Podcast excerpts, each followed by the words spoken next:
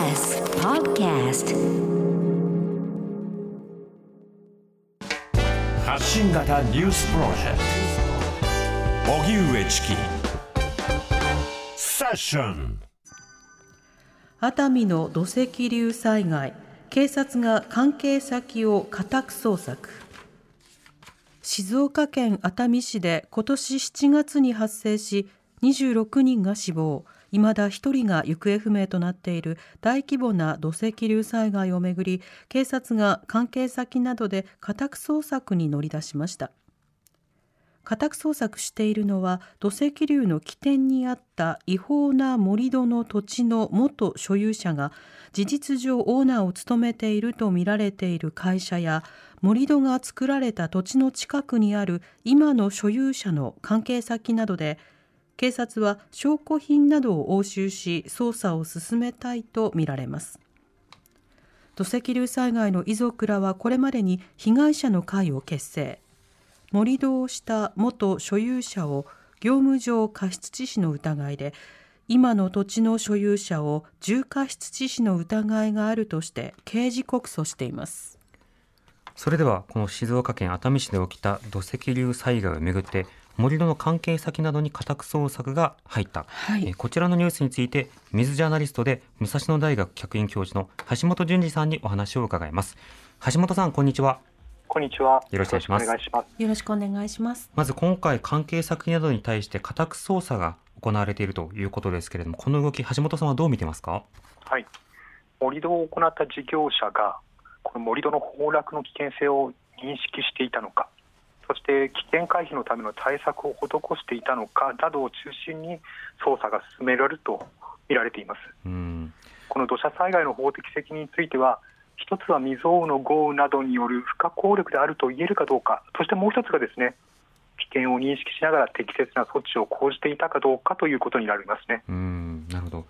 今回、その盛り土の行為そのもの自体は、これ、違法性を問われるようなことなんでしょうか？はいあの盛り土のですね、えー、行っていた場所というのが谷筋にありまして、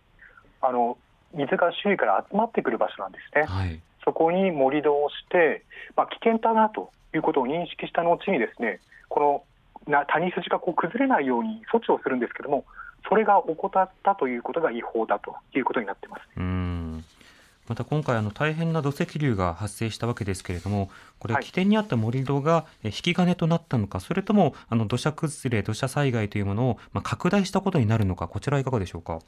はい、これは非常に判断が難しい部分だと思います。この土砂災害が起きる場合というのは、大体3つくらいのポイントからこう検証していくんですけれども、はい、1つには雨量ですね、そしてもう1つが自然要因の土地の状況というものがあります。はいもともとあの辺りというのは崩れやすい土地だということに土砂災害指定地域にもなってるんですよね、えー、そしてもう一つが今回のポイントになっている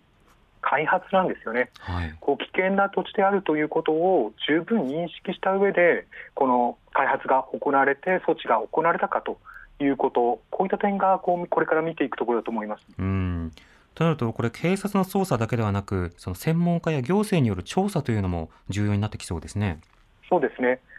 結構見逃されがちなんですけれども、はい、この水が集まりやすい谷に盛り土をしたというここのポイントなんですよね。えー、でこういうケースというのは実は最近の土砂災害で非常に多いんですよ。はい、で実は林業の作業道を作った時に谷筋に道を作ったために崩れやすくなってしまって、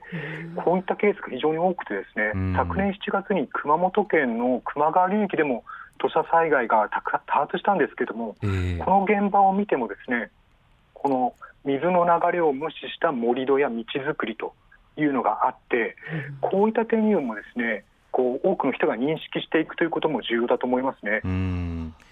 当然ながら今回の件についてはそのプロセスというものを明らかにしていきどこに責任があったのかを追及していくこと。これはあの被害者の方のためにも重要ですし社会のためにも必要なことである一方で、はい、あのでは再発防止という観点でいうと今あの他にも起きたという話、はい、橋本さんしましたね。これは今後どうやって防いでいくことが必要なんでしょうか？まず今後のことを考えますとこの気候変動気候危機というものによってこういった短時間のですね雨がこう非常に強い雨が降るということが多くなってくると思うんですね。はい、そうなった時にどういう条件の場所が崩れやすいのかっていうことがあまり社会的に認識されてないんじゃないかと思います。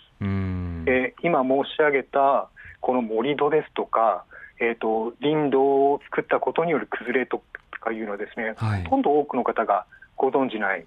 こういうことをこう知ってもらう。そしてあとは崩れやすい土地にですね、えーと、斜面などにこう開発をする。例えばえー、急斜面なのにメガソーラーを作ってしまうとかですね、はい、そういったこともあるわけでこの崩れやすい土地というものには開発を慎むということが重要になってくると思いますね。なるほど。またあの例えば災害対策ということですとハザードマップの配布などが行われていますけれどもこれ、はい、行政などが把握してなければハザードマップにも反映されないと思うんですがそこはどうでしょうか？そうですね。実際、ハザードマップの中にその盛り土というものはないわけですしまあ、ハザードマップがあったとしてもですねこの想定浸水区域とかですね土砂災害発生の予測されるところにですね住んでらっしゃる方非常に多いんですよね。はい、例えば浸水想定区内の世帯数というのが大体今1527万世帯くらいあると。うんそういうことを考えると自分の住んでいる場所が危険な地域にあるともしかすると雨によって崩れる可能性もあるということを日頃から認識していざという時にさっと握られるようにしておくということも重要になると思いますね。なるほど。また先ほどあの林業との関連の話していただきましたが今林業などなかなか各地であの停滞しているというか産業としてうまくいかないようなところもあるわけですけれども、この林業の現状というのが例えば治水であるとか災害対策に与える影響などについてはいかがでしょうか？あの国はですね流域治水ということを言い始めていてですね、はい、あの流域、まあ、山から川に水が集まってきて海に出るまでこれ全体流域というんですけども流域全体を見て治水をしていこうと。これまでのように河川やダムだけによる治水ではもう対応できないということを言ってるんですね。その割には今のところ林業との連動というのが図られていない状況にあります。はい、で